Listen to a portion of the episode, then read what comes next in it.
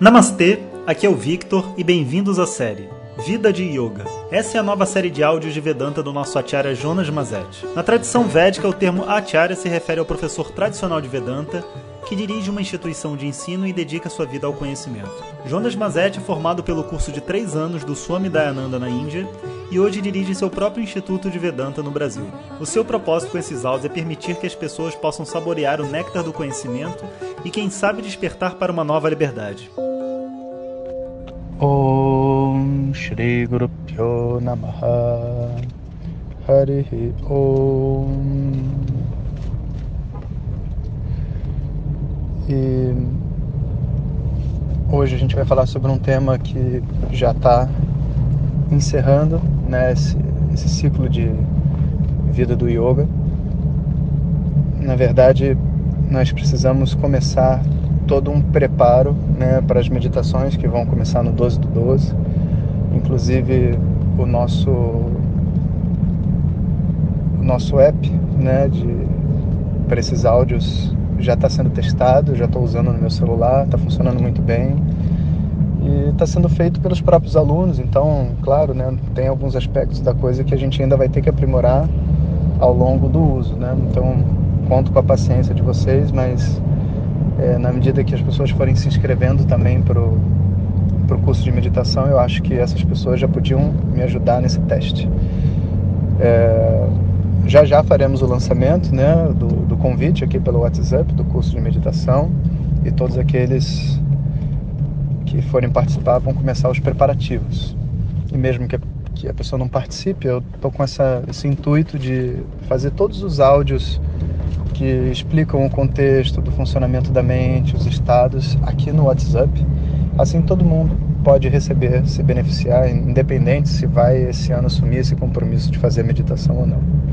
E esclarecendo para as pessoas, é, diferente de outras meditações que, que as pessoas estão acostumadas a fazer já, essa meditação ela não tem repetição infinita. Você não pode fazer ela infinitas vezes. Ela, ela não, não funciona. Funciona assim você repetir até umas 10 vezes uma meditação dessa, ainda vai. Mas depois disso, a mente começa a se cansar, porque o trabalho do subconsciente é muito grande, né? Então, o que eu vou fazer, a minha ideia está sendo projetar é, uma meditação por dia, sendo que essas meditações elas vão ter temas, como se fossem séries, né? Por exemplo, série A, aí tem A1, A2, A3. Série B, B1, B2, B3 então toda segunda-feira começa uma série nova, toda quinta-feira começa uma série nova. Segundas e quintas começa uma série nova. E você tem que fazer pelo menos duas meditações dessa série para você ir para a próxima série, né? Se não conseguir fazer pelo menos duas da série, aí as pessoas têm que interromper a meditação porque não dá para fazer a próxima série sem fazer a antiga. E também não dá para ficar repetindo a meditação. Então vai ser um esquema assim meio estaremos todos juntos mas essas possibilidades de série vai dar oportunidade de quem tem mais tempo fazer três vezes, né? E quem tem menos tempo fazer duas e fazer no horário que for conveniente para cada um.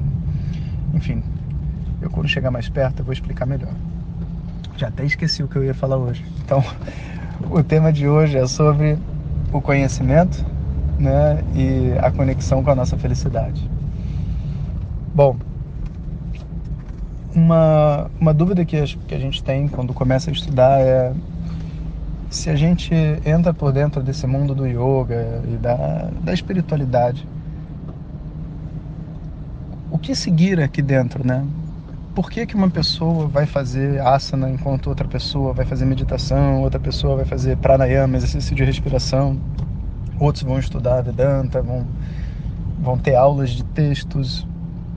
Será que a aula é um, é a parte teórica e o tapete, tapetinho de yoga é a parte prática, sabe?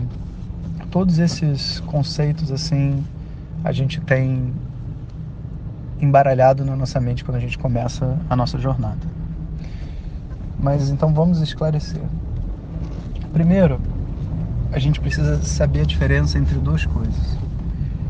O que, que é mukha sadhana, ou seja, uma sadhana, um, um caminho um instrumento mukhya principal e o que é avantara Avantara significa secundário. Né? A gente não pode menosprezar o que é secundário. Por exemplo, asanas. É secundário. Por que, que é secundário? Porque ninguém precisa de asana para ser feliz, né? Vamos ser sinceros.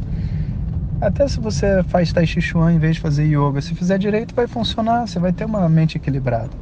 Se você faz yoga ou você faz, sei lá, um, uma ginástica bem feita, você vai descobrir de repente que tem bailarinos que são muito mais yogis do que praticantes de yoga, sabe?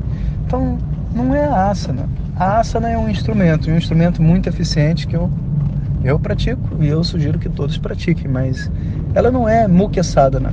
Ela não é a disciplina principal que você vai fazer em nome do seu bem-estar. Ela é uma vantara sadhana. Ela dá saúde para o corpo, saúde para a mente, né? E permite um contato interno, uma coisa mais sutil quando você está preparado para isso. E será que a meditação seria mukha sadhana? Ou seja, eu ficar em silêncio, de olhos fechados, prestando atenção na minha respiração, ou seja lá no que for. Será que esse é o meu caminho? É o caminho que vai me conduzir a essa iluminação, né? entre aspas, que a gente acredita? E a resposta é muito interessante inclusive porque muitas pessoas que praticam meditação há muito tempo sabem que a meditação é poderosíssima. E assim realmente às vezes você está até com dor de cabeça não está se aguentando. Quando você entra em meditação tudo some. Se você sabe meditar porque você desliga você desliga a sua mente consciente do corpo dos problemas de quem você é dos papéis do, das preocupações. E então a coisa mais gostosa do mundo é meditar. Se a pessoa souber meditar, né? Tiver chegado lá. Então parece que a meditação é uma solução. Mas um outro efeito também acontece quando a gente medita muito. Mas muito, quando eu digo, é muito. Muito não é assim, ah, uma vez por dia o cara medita 15 minutos e fala, medito muito. Não. Eu conheço pessoas que meditam assim. Eu mesmo já fiz algumas épocas da minha vida. Passa meses, meses meditando duas horas por dia, três horas por dia. E quando você entra com essa força dentro da meditação, ocorre um efeito muito interessante. Quando você medita, você está no paraíso. Mas quando você acaba a meditação, você sai até com mau humor. Porque todas as emoções que a mente precisa passar, em meditação você não vai vivê-las. A menos que você faça uma espécie de uma regressão, né? alguma outra coisa assim, que já é outra proposta. Na meditação você vai viver a bem-aventurança ali do, da testemunha da sua mente relaxadamente no deleite, sabe, de estar numa espécie de sono profundo, lúcido. Nada melhor do que isso, mas de verdade, quando você sai, todas as emoções que você tinha antes estão lá esperando por você. Sua mãe está esperando por você, o seu pai, o seu marido, os problemas do escritório, o seu filho e tudo que é acessório e que vai junto. Então, a meditação, apesar dela realmente ser importante, produzir um relaxamento profundo e etc., ela não vai definitivamente resolver a minha vida. Porque é um instrumento e eu não posso, tipo assim, tô brigando com a minha mãe falando, não, peraí, mãe, que eu vou meditar agora porque eu tô brigando muito com você, aí eu vou relaxar e já volto. Não existe isso. A gente não quer ser feliz em meditação, a gente quer ser feliz a todo momento, inclusive quando não está meditando. Então, a meditação é um instrumento fundamental, não existe espiritualidade sem meditação. Eu diria até que existe espiritualidade sem asana, postura de yoga, mas sem meditação é impossível. Inclusive, uma boa prática de asana é uma meditação ativa.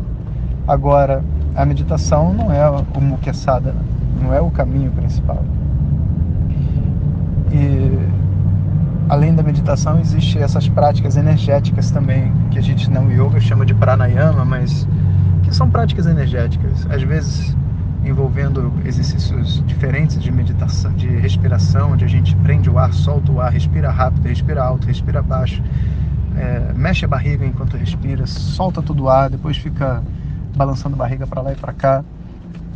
E vamos dizer assim, produzindo uma limpeza nos canais energéticos do corpo. E a gente se sente muito bem. E a gente limpa emoções do passado. E um monte de coisa acontece de boa nesses pranayamas e a gente tem energia de vida. Pranayama, então, não deveria ser mukha sadhana, então. Deve ser o pranayama. A pessoa faz asana, mas o mais importante mesmo é o fluxo de energético do corpo. Meu querido, vou te contar uma coisa. A energia do corpo é uma coisa incrível, realmente Você pode curar doenças, você pode se livrar de dores de cabeça ancestrais que viajam com você. Você pode até ter contato com, sei lá, com seres superiores através do pranayama, botando bastante oxigênio para dentro do corpo. Mas o pranayama não é a. Até porque esse corpo tem um prazo limitado. Você, você não vai deixar o corpo eterno através de exercício de respiração. Você não vai, sabe, se livrar definitivamente de toda dor e toda doença, porque o, corpo tem um fim. E o corpo vai envelhecendo e as coisas vão parando de funcionar. E não tem nenhum pranayama que vai segurar isso. E o meu desejo por liberdade, por ser feliz, está além está além desse corpo. Eu gostaria de estar, tá, de ser livre, né, do tempo, da morte, das doenças e de tudo mais, e não viver uma vida de compensação, acordando todo dia de manhã fazendo exercício de respiração para poder ser feliz. Então, esse pranayama, na verdade, é uma muleta.